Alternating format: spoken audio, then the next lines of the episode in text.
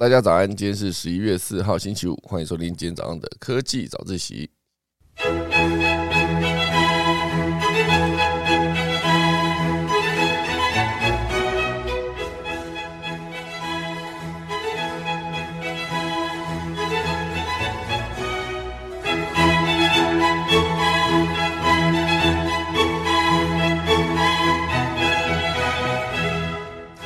好的，今天我们的科技早自习到了周五的呃聊聊商业周刊封面故事的专题啊。今天呢，这个专题讲的是史上最好的时刻，哦，就是在讲赚美国钱这件事情。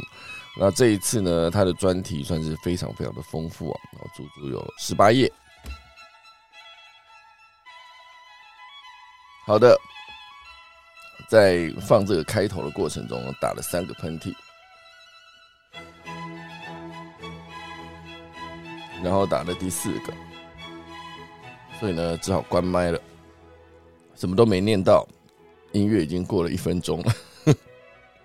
这一次呢，他在非常多的角度去切入哦，如何赚美国钱？应该说，在比如说像白宫哦旁边已经首办了一个国家规格的一个展啊，就是会有台湾的展区，或是把台湾的新品搬到底特律车厂门口。或是让呃歇脚亭慢攻美国的这个故事，今天内容非常的丰富。那么钟声过，开始今天的科技早自习喽。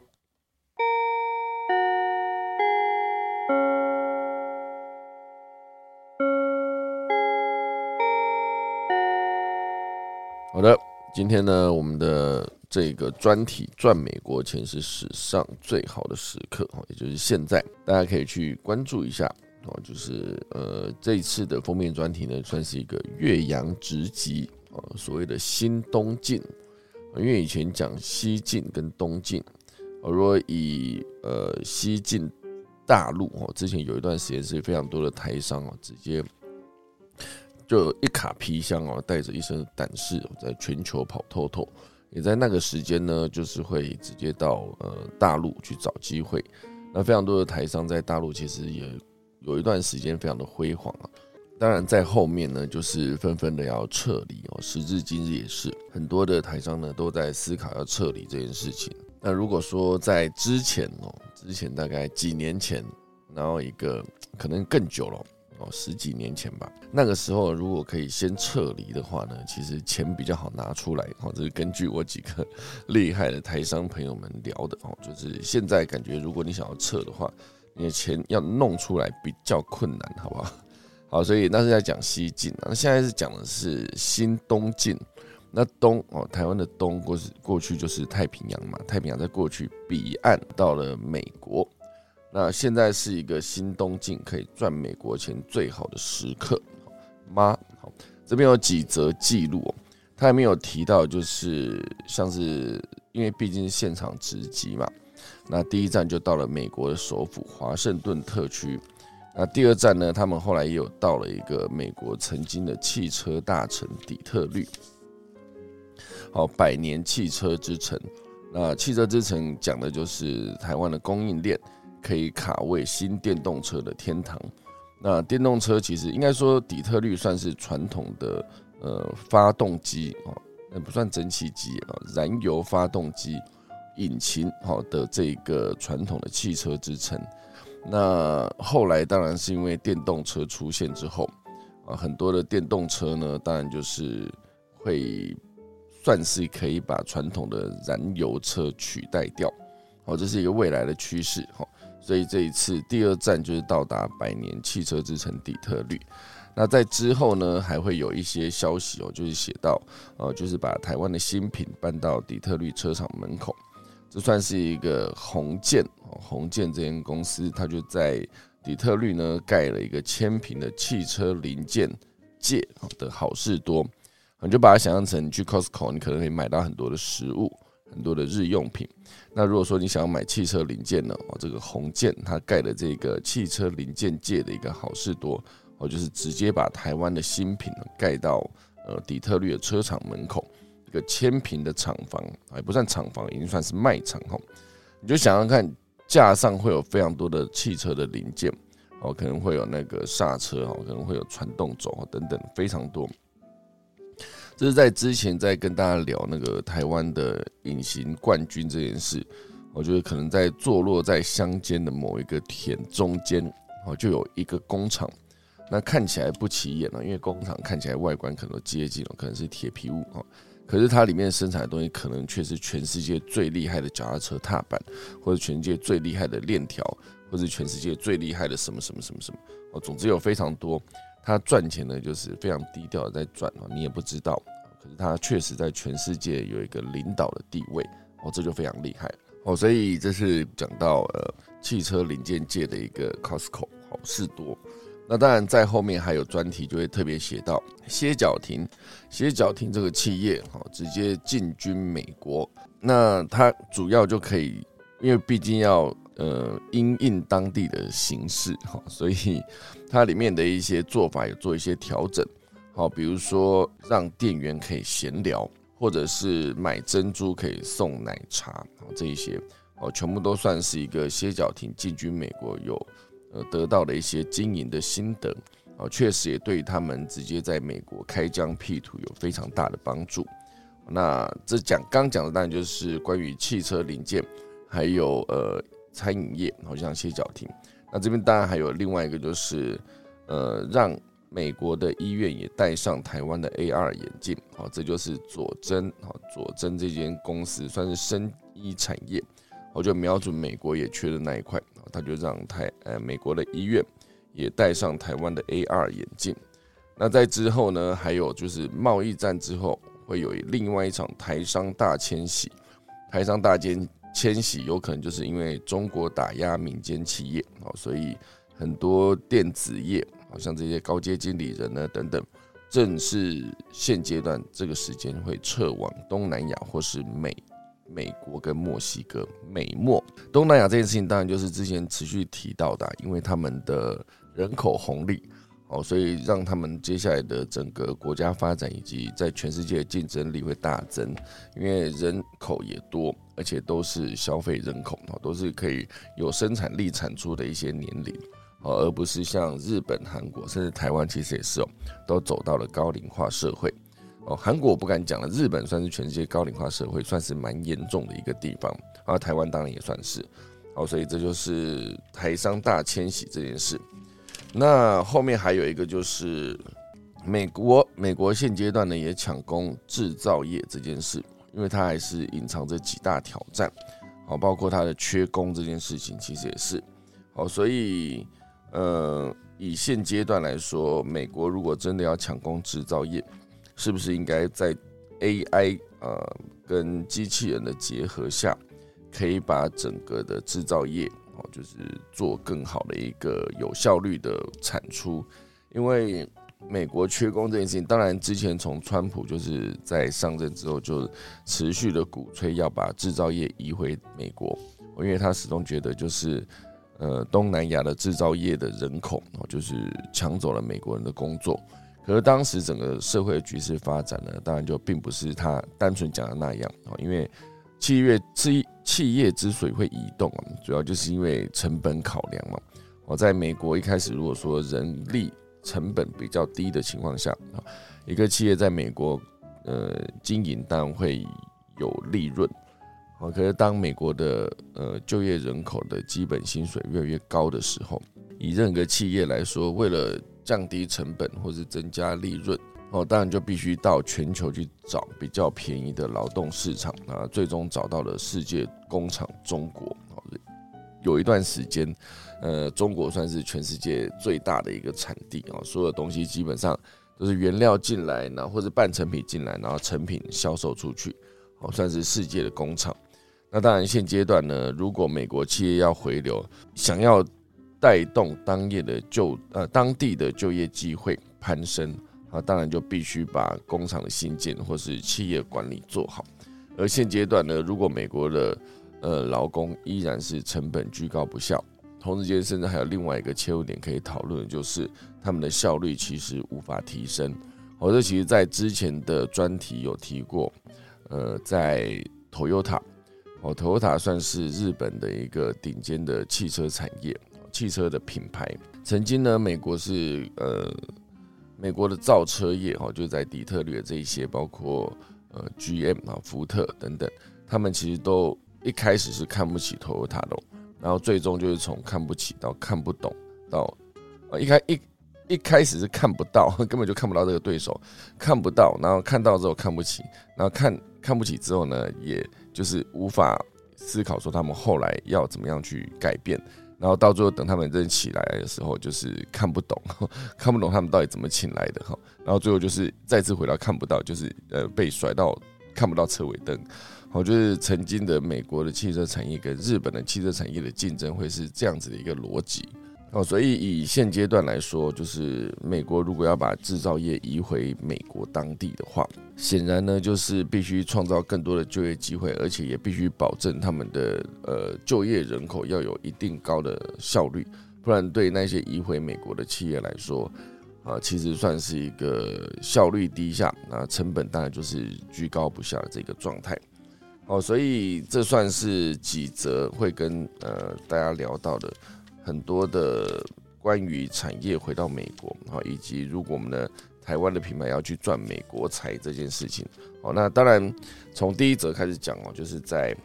呃现场直击，第一则是在讲那个美国首府，也就是华盛顿特区这边呢，现阶段在办一个国家规格展，哦，就是台股三分之一的营收厂商大会师，哦，这算是一个非常不寻常的一个展览啊，在十月中。就是上个月月中，那在美国的华府举行那哎，我不知道大家以前听到华府的时候感觉是什么？因为华华府讲那就是华盛顿嘛。可是我很小的时候，我在听到华府，我都一直以为是在对岸，你知道，就是 因为中中华嘛，哈，我以为那个华就是那个华，就不是那个华，不是中华华，是华盛顿的华，就是 Washington 的那个华，哈。那这一场这个展览呢，现阶段应该说在十月中，在美国的华府举行。里面去的是什么呢？好，就是很多包括船产、包括五 G、包括电动车产业，好，全部都是为了直销美国而来。好，所以这个开幕式中呢，有八十三间呃企业，好，直接到了现场啊，就摆摊。那像是美国的商务部的副部长拉哥啊，在那现场就有强调，美国将致力强化美台双方重要供应链的韧性。哦，重要供应链哦，台湾有非常多的零组件是非常厉害的。那当然，像这一次哦，就是美国的华府的国家规格展，哦，就非常多台湾的厂商，基本上是台股三分之一营收的厂商，算是一个大会师。就是大家都想要在美国设厂，而且现阶段在美国设厂其实是有优惠跟补助的哦，所以这就算是一个史上首次，美国政府同意外国人在华府举办国家规格的形象展。而展览期间呢，不仅美国的交通部、国防部、卫生部等官员，还有近十名的议员到访。重要的买主像是通用汽车啊、福特还有 Rivian 啊，这整个电动车大厂都现身。甚至美国商务部的副部长呢，玛丽莎拉戈啊，也致辞的时候也有强调，拜登政府呢正全神贯注在深化美台伙伴关系，啊，希望透过语言跟行动展现出承诺。哦，所以这八十三家企业其实非常厉害哦，像是呃，光呃，其中有十六家的营收总额就已经占了上市贵公司年营收的百分之三十六。啊，不仅红海、和硕、哦群创、光光宝、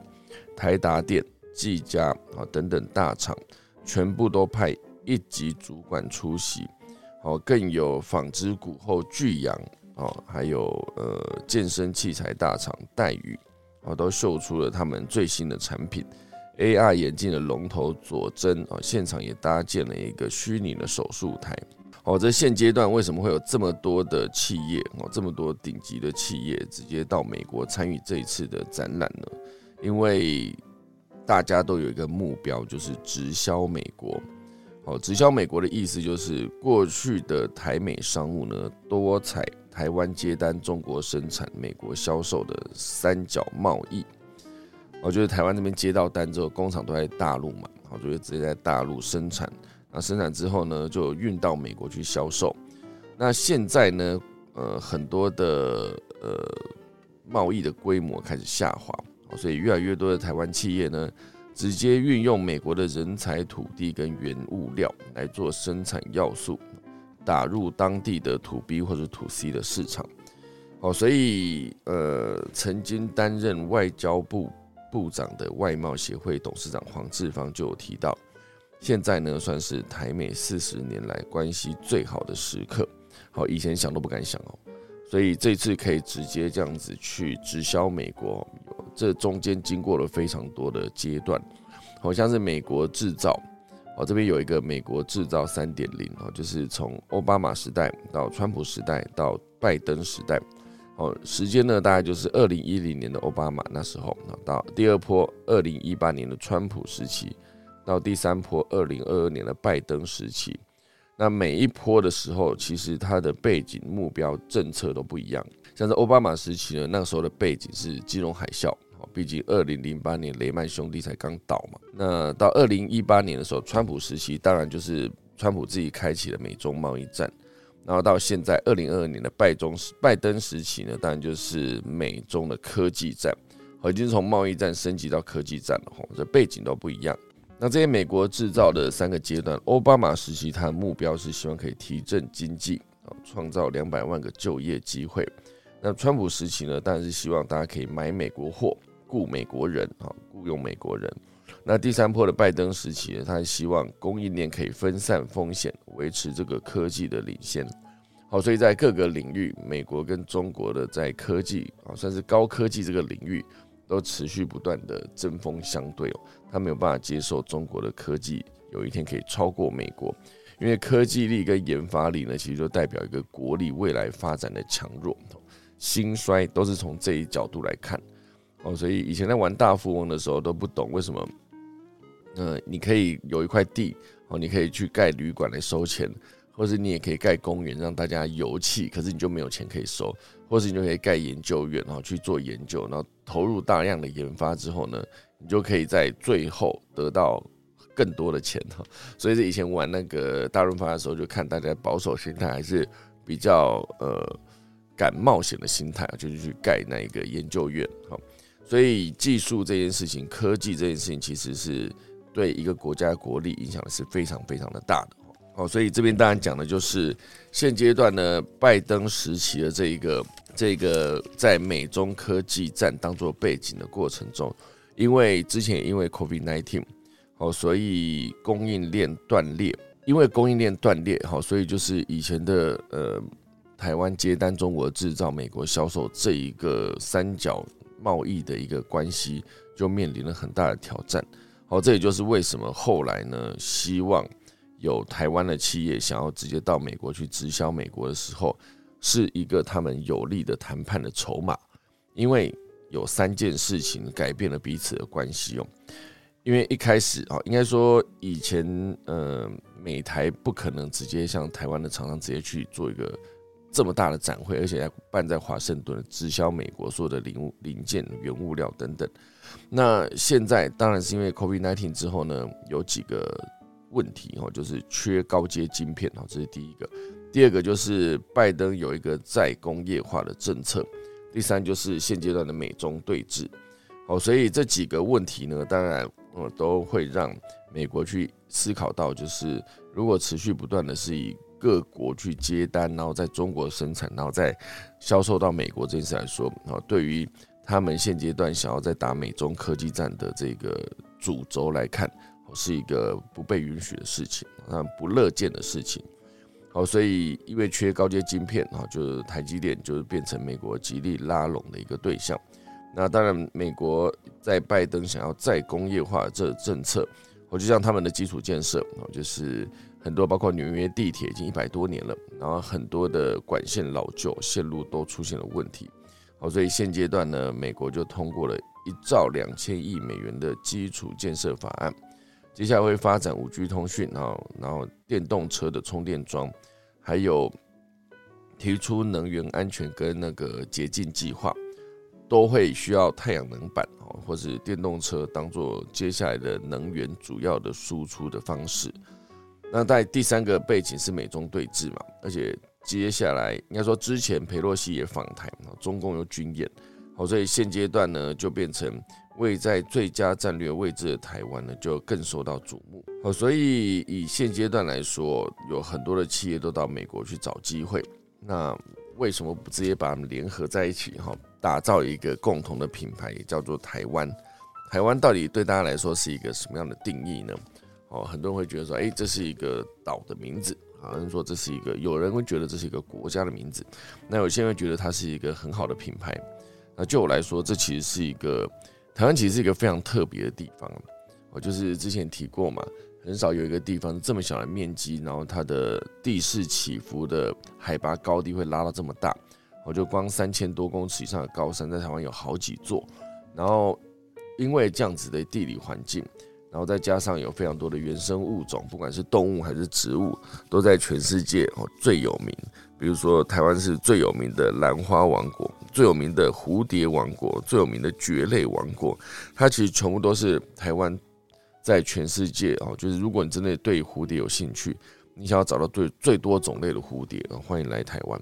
然后再加上，其实台湾所在的位置也是。基本上可以算是到亚洲的哪一个国家都算近哦，所以这算是呃蛮特别的一个存在哦。所以现阶段呢，就是再回到这个直销美国这个切入点来看，呃，很多的人呢就飞到美国去找机会，好像之前台积电，然后还有这边提到的那个呃全美市占率最高的手摇饮歇脚亭哦，都是在这个时间呢赶快去。增加扩大版图的机会哦，所以当台积电呢，他们的呃之后想要在亚利桑那州设厂的时候，哦，这歇脚亭也跟着过去，希望可以组成一个餐饮国家队，带三三十个餐饮品牌一起出海，真酷！我觉得三十个餐饮品牌。因为现阶段呢，全世界都在抢人了，好，所以当你的人才啊，就是本地知名公司开出的薪水就不会最高，只有更高，所以这是各个领域在想要去美国打市场，赚美国钱的时候，都会去思考到的事情。先把人才这件事情搞定，因为很多时刻你会发现各地的人才他们的风格不一样，好像呃美国的人人力哦可能会。比如说，他们的劳工意识会比较好，就是劳工福利方面，所以他没有办法乱加班，你知道？就是在呃，你说中国可以呃九九六去加班哦，在美国很多时候你这样子就会面临呃抗议。好，所以这一件事情当然就是必须了解每个国家的整个呃员工劳工的工作的环境跟状况。好，所以这一些事情呢，当然现阶段就变成。呃，美国有非常多想要做的事情哦，跟中国的科技竞争是一块，然后还有绿能科呃环保这件事情全部都是哦，所以像船产晶片、五 G、电动车到充电桩，现阶段美国政府的政策呢，就成为一股强大的拉力，好吸引众多的台湾企业投入，也创造了无数的新就业机会。哦，所以就是一推一拉之间呢，当然我这边所谓的推力，就是很多的台商从对岸逃离。啊就是因为管制越来越严格，哦，所以包括中国自己内部的几个大的品牌，好像是阿里巴巴，像是腾讯，好像是之前的拼多多，还有它的京东方等等，好，就各式各样的一些领域，全部都是有在呃被打压的状态，好，就是寄出非常多的法规去管制，好，就直接让获利砍半。哦，甚至后来我们这些嗯大企业啊，BAT 的大企业这些领导人呢，领导者，哦，就像是阿里巴巴的马云哦，那腾讯的马化腾，还有那个呃百度的李彦宏等等，啊，很多都直接屈居幕后了，他们就比较不会像之前一样高调的出现。那包括今年的双十一哦，就在下周七天后双十一。可能也不会像之前一样这么高调，因为以前双十一就是架一个超大的看板，然后在晚上，呃，双呃，应该说十一月十号的晚上十一点五十九分五十九秒一过，马上就开始统计那一个数字，可能就几秒钟啊，几分钟之内就破多少破多少，就是在呃很多人在关注双十一到底进账了多少钱，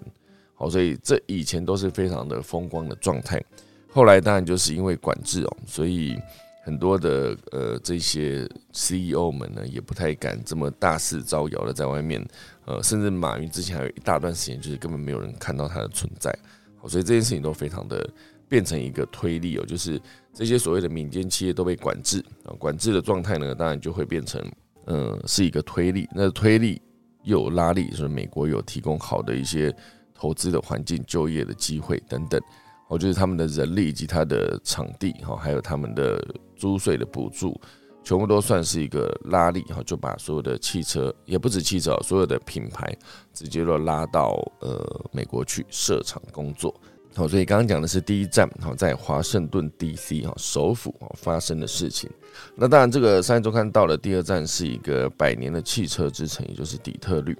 底特律呢，现阶段就是他们在呃。很多的台湾的供应链哦，就是你在生产任何一个零物零部件哈的这一些汽车零件的厂商呢，通通都在这时间去卡位新电动车的天堂。好，大家讲到底特律，其实就是以前你会觉得它是传统的汽车的呃汽车王国哦，你可以这么说。当初很多的汽车都是在底特律出现的，百年汽车之城。那对于底特律，大家的印象啊，除了呃摄氏五度的寒冷空气哦，遍地正由黄黄由黄转红的枫树，现阶段还有一个强烈的复苏感啊。这个城市呢，已经明显和十几年前大不相同哦。曾经的汽车之城是没落的哦，所以曾经这个坐拥通用、福特、克莱斯勒三大汽车车厂总部，而且曾在呃。二零一四呃，二零一三年申请破产的这个底特律呢，现阶段二零二二年的现在九年后，财政已经逐步的改善，哦，街上处处正大兴土木，哦，所以现在很多包括通用汽车总部的后方正紧锣密鼓的新建连接加拿大的跨海大桥。更有一座荒废三十多年的古迹哦，就是密西根中央车站。四年前被福特汽车买下修复之后，未来呢就可以改建成自驾车的测试中心哦，预计可以容纳超过五千名的员工跟合作的供应商进驻。好，所以商业周刊造访的这个时刻啊，就看到非常多的新电动车天堂的一个形象。哦，那当然，现阶段啊，虽然几间啊特斯拉和几间知名的电动车新创总部都在德州，但是新创公司的致命伤呢是产能不足，而这些三大车厂有累积百年的制造 know how，有产线，还有政府资金的资源，哦，资源最晚在二零三零年呢，销量就会超越新创车厂啊，这是一个底特律汽车研究中心的资深研究员哦提到的。当然，这件事情呢，应该是一个呃，怎么说呢？就是有在开电动车的，像我几个朋友在开特斯拉，哦，他们在保养的过程中惊觉，就是比以前的传统的汽油车哦，就是引擎哦，还要更便宜，因为它没有引擎那个技术，哦，所以它就是电跟传动器，跟电跟马达跟传动器，好，所以对于这些电动车来说，就是以前你在修引擎，因为以前就听到修引擎就是一个。非常贵的一个状态，大修，所以这些所有的车，当他们改到电动车的时候，这现在这段时间呢，因为整个电动车它其实竞争的关键优势是在软硬整合，而不是像之前是纯粹重硬体哦。你以前的啊车子如果引擎不好，那或者是引擎坏掉，那车子车上的零件也很多嘛。那现在电动车就把它整个，比如说它的底盘跟那个电池区哦，直接做一个整合。甚至直接把那个马达直接钻石安装在那个地方，直接装好之后呢，它整个出厂的时候，它其实就是把上面的一些车子的外壳、呃车子的室内内装等等做一些调整，它其实就变成不同的品牌啊，都可以有些甚至是底盘可以共用，或是当然以前在做燃油车的时候也是可以有一些底盘共用，好像是以前好像曾经是福特跟马自达嘛。也不是，应该不是福特哦，有一家是啊，三菱跟马自达哦，好像是底盘可以共用哦，所以像这一些，当一切都转到电动车的时候，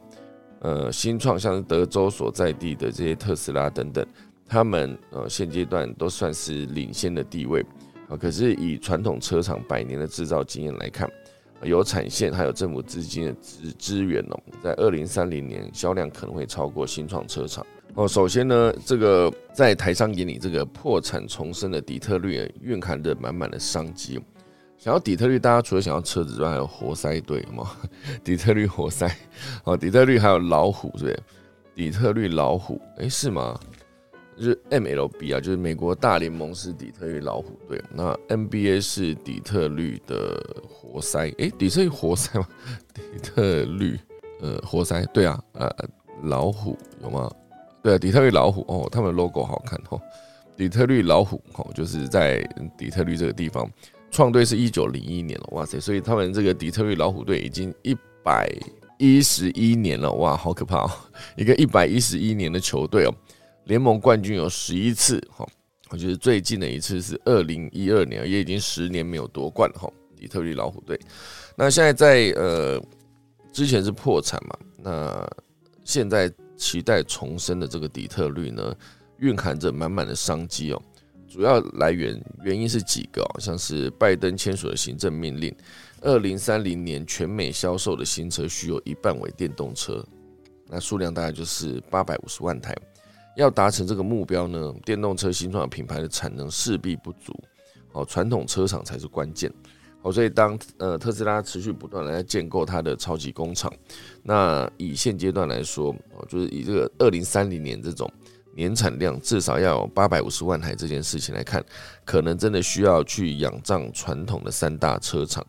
好，这一些马达技术跟成功经验，那对电动车的态度始终的摇摆一千呐。好，那现在当然情况不同，政府给底特律的讯息很明确，就是必须要做到，呃，就是电动车这件事情。好，所以以前讲到油车哦，被几个像是美国的底特律，好像德国，德国的。呃，各大品牌，那福斯啦，或是他们的宾士啦、B N W 啊等等，全部都是在德国。所以以前这些汽车燃油引擎这个领域，台湾根本无法切入哦。所以以前就算台湾要造车，其实也是引擎的技术也是仰赖外国哦。所以以前没办法。但是当它一旦切入到电动车这个领域哦，台湾就非常有机会了，因为。呃，台湾就是电动车的成，应该也不算台湾啊，就是以电动车的成本来看，有百分之四十来自电池，还有百分之三十左右来自这个电机跟电控。那以电机跟电控这些精品的零组件和软体，正好是台湾的优势哈。那另外还有一个关键原因，就是过去传统的汽车层次分明，然后呃像是呃。这种第一阶主要就是供应商啊，或是多为系统整合者，向第二阶、第三阶的供应商采购零组件之后呢，进行组装，再交给车厂，这是以前汽车业特有的模式啊。那这些模式呢，有可能因为电动车的出现，改变了这个传统的供应链。现阶段台湾有非常多的呃零部件的厂商呢，是非常有机会在电动车这个领域。哦，打入他们的供应链。那当然，很多的难关也是在此，呃，其等待被克服。像是第一啊，这个需要投入大量的时间；然后第二是汽车关系到人身安全性；第三就是政治始终是一个动态的平衡。好，这几个重点全部都是台商台商想要进军那个美国。哦，直接以这个呃零组件这个角度打入电动车，需要去关注的重点。哦，投入大量时间，像是三要打入三大车厂的供应链，从提出申请审核到通过验厂打样到取得订单，哦至少要两年哈，至少起跳。那当然，第二是汽车关系到人身的安全性。哦，假设一个新的供应商没有任何的相关经验。哦，比如说与中国或者日本跟韩国车厂有过合作，直接做到美国车厂生意的机会极低。哦，当然比起单打独斗，这个组队算是更有机会。那像是红海的 M I H，哦，或者是台达电打头阵，用一个平台把相关的供应链整合起来，哦，这都是比较有机会的状态。那第三就是讲回政治啦，啊，政治是一个动态的平衡。政策哈，随时有可能因为美国的政党轮替、中美的关系改变，或者是重要的突发事件而出现变数。哦，所以美国终究会需要与中国维持某某种的平衡的关系哈，这就是所称的动态平衡。因此呢，台上也必须时刻关注这个重点。好，所以这边讲的当然就是像是有一家年营收超过五亿元的这个汽车零组件跟贸易公司宏建，他们现阶段呢就直接在底特律机场旁边设立了一座千平的展售中心。为近五十间的中小企业，哈，台湾中小企业争取三大车厂的生意，差差不多五十间哦。那这几个品牌呢，其实都非常厉害。哦，这个千平的汽车零件界的好事多，哦，因为你去 Costco 可以买到食物，可以买到生活日用品。那你如果想要买很多的汽车零件，包括你的轮轮框，哈，你的马达、你的齿轮，哦，可都有机会直接在这个。汽车的零件界的好事多，直接买到，好，这就是红建的动作。现阶段，哦，他们正在看啊，正在做的一件事情。好，所以以这个离哦，就是这个也算是上一周看的专访啊时候去看到的，就是离底特律都会的韦恩县机场外，好，就差不多七分钟的车程，就可以看到一个巨大方正的建筑。哦，门口挂满了这个呃 D I A M T S 哦，这写写字的一个欢迎旗帜。走进这个千平的展场内呢，里面就是整齐划一的一格一格的摊位，分别陈列着轮圈、钛合金、油压机等锻造的产品。除了秀出巨大的厂商名字之外呢，也不忘放 D M 跟业务名片。哦，放眼望去，从这个巧新科技。天成精密锻压等等等等，都是台湾的隐形冠军。好，逛完一圈，仿佛去了一趟汽车零件界的好事多。好，这个距离通用、福特跟克莱斯勒三大车厂总部分别只有十五到三十分钟车程的一个展售中心，在国内知名度不算高，哦，却已经汇集了五十间的厂商，就连知名的车灯大厂都即将进驻哦。好，就近取得美国的 OEM 的订单哦，谁能想到这是一间年营收五亿多元的贸易公司，蹲点十年，哦靠一己之力，哦咬牙完成的梦想。好，这边讲的就是宏建国际的董事长黄宏郎，这个是在二十五年前创业，哦，专攻这个车用锻造类的商品，好，比如说通用汽车向亚洲亚洲采购的第一类。哦，第一颗铝轮圈的订单哦，就是由他出手拿下。长期深耕底特律哦，就是看着它兴盛哈，看着它衰落，然后在现阶段在看着它重生哦再起。那当然，现阶段他在美国打的很多的仗哦，从一开始被人家笑他是散尽家财，到现在哈没和台厂攻美国的市场，哦，都算是他坚持下来的结果。那以二零一九年美中贸易战开打，好，美国开始一步一步转移中国订单的时间点，那黄宏郎就在这个底特律呢买下了呃千平的厂房，好，他希望把这个展览中心呢直接搬到车厂的门口。我，其实我我不知道大家对于看展览是一个什么样的呃呃感觉哈，我自己是非常喜欢看展览，就是常常会忘记要去做这件事情。因为很多展览，其实你在看的当下，好像觉得这东西好像跟你无关哦。可是总有一天它用得上。我就是以我我这个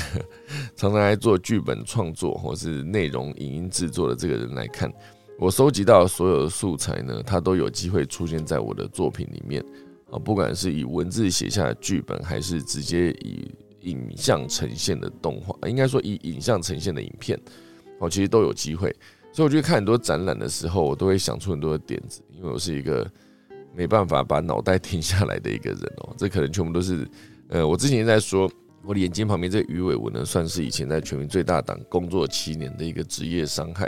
因为每天都在笑，有些时候你已经分不清楚你笑到底是为了这边是真的好笑呢，还是你只是单纯觉得这边需要一个笑声哦。总之我就是笑了，笑到最后鱼尾纹哦，就这样，眼睛旁边全部都鱼尾纹。那当然，这是一个职业伤害。那另外一个职业伤害，我之前都没有意识到。我的另外一个职业伤害就是我的脑筋无法停下来。我看到任何素材，我都必须把它直接转化成它有没有可能出现在我以前那好，以前就觉得有没有可能出现在我的节目里。那现在就变成我看到所有的东西都变成有没有可能呃出现在我的作品里，我的一些剧本哈，就是现阶段在剧本编写中，就会想到很多也许可以加进去的东西哦，都算是职业伤害好。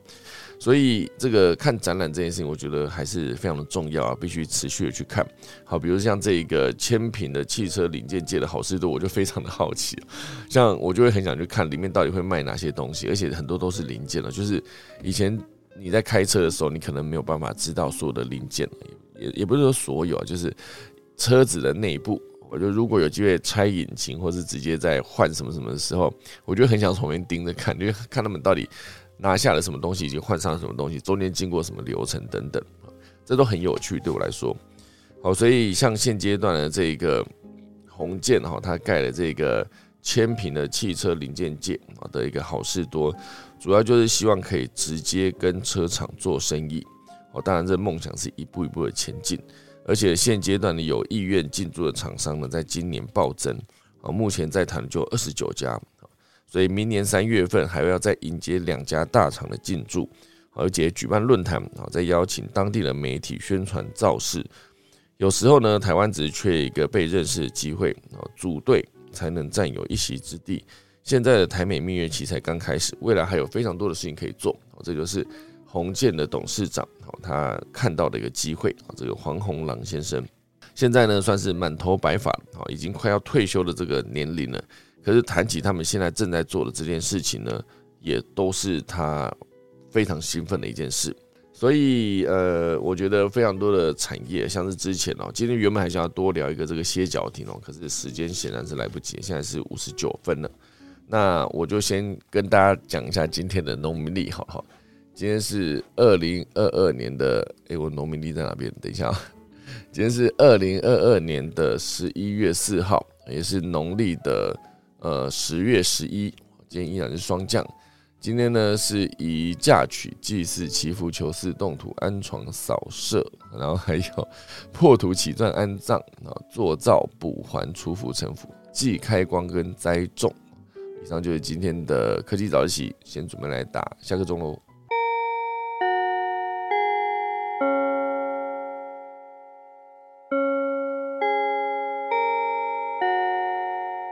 好的，今天就谢谢大家收听，可以早起啦。今天是礼拜五，我再来看一下今天的 run check 还有什么内容呢？就是大家在早打完早安礼拜五之后，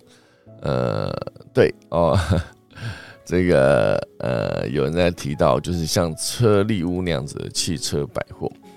哦，车利屋那边汽车百货可能是更多你可以直接吐 C 可以买到的东西啊。那这些零件当然是。如果是卖给车厂，可能就是更大量或者更内部哦的一个一个组成哦，大概是这样子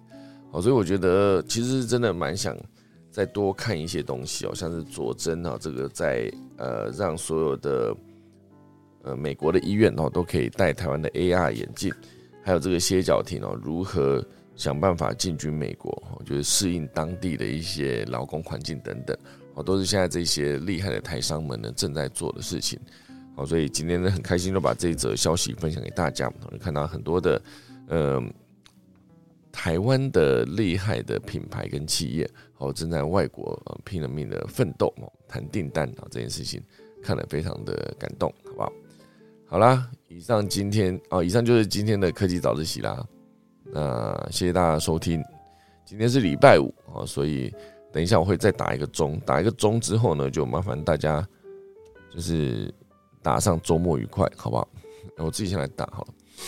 我来凑一百个周末愉快。好，没有一百个也没关系啊，周末愉快。好，我打好周末愉快了哈，就是很开心，大家今天呢也跟着我一起哈，就是做完了这个礼拜啊最后一天的科技早自习哦，太棒了哈。本周呢就是有呃有一天没有做科技早自习哈，之后呢尽可能不要让这种事情发生，好不好？就是一个太忙碌哦，所以就没办法顾到这一个节目哈，所以 miss 掉一天。不过也没关系，好不好？下周呢还是会有礼拜一，还是会有一个这个科技早起在礼拜一哈。那这个事情呢，算是一个呃每天都一定持续都要做的事情哈。以前真的是一开始只因为我喜欢看那个科技新闻啊，后来想想真就是科技新闻。呃，应该也不止科技新闻，就是任何的新知新资讯哈，全部都是要呃讲给别人听啊，你才可以判断自己到底有没有看进去哦，你讲得出来才可以嘛，所以这就变成后来做科技早自习的一个原因。好像一做算起来也已经做了哇塞，一年三个月了吧？因为是二零二一年的六三零嘛，哦，七三零、八三零、九三零、一零三零啊，一年四个月嘞。我已经一年四个月多了，好恐怖哦！因为转眼做到现在三百四十五集哦，当然下礼拜结束就是三百五十集哦，三百五十集就是三百五十个小时哇！大家想看三百五十个至少了三百五十个小时，因为一开始有些时候会讲很长嘛，讲到十几分了，二十分讲到三十分讲，我还有一集是讲到九点多，那个讲到九点多其实 也是一个礼拜五了哦，就是我就是就来耗这样。但找不到是哪一集了，反正有一集就是耗到九点多，档案很长，这样不知道那个就来耗那个到底是哪一集哦。就是从八点，然后本来说节目要结束了，结果在那个节目结束之前呢，我要讲那个呃大家再见了，然后下周一再见这个时候，我要讲这个时候。忘记是谁讲了一句话，然后就导致我那个房间关不掉，然后一气之下我就说好啊，那大家就来耗。我们就是台上九个人，然后谁离开啊？只要有任何一个人离开，我们就算是这个房间就结束了。那除非大家就是就是不要离开哈，有种就不要离开，任何一个人离开，我们就关房间这样。就大家就是很应景精神的，一路耗耗耗到最后面就是 耗到九点多。一个多小时，那搞不懂大家为什么那么拼命，最终才结束嘛，对不对？好啦，今天非常开心呐，八点四分了，那我就准备再打一次下课钟喽。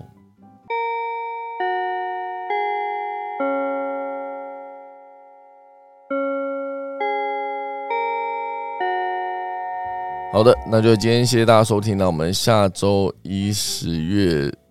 七号，对。十一月的礼拜一都是七的倍数，好不好？下周一十一月七，十一月七号早上再见，大家拜拜。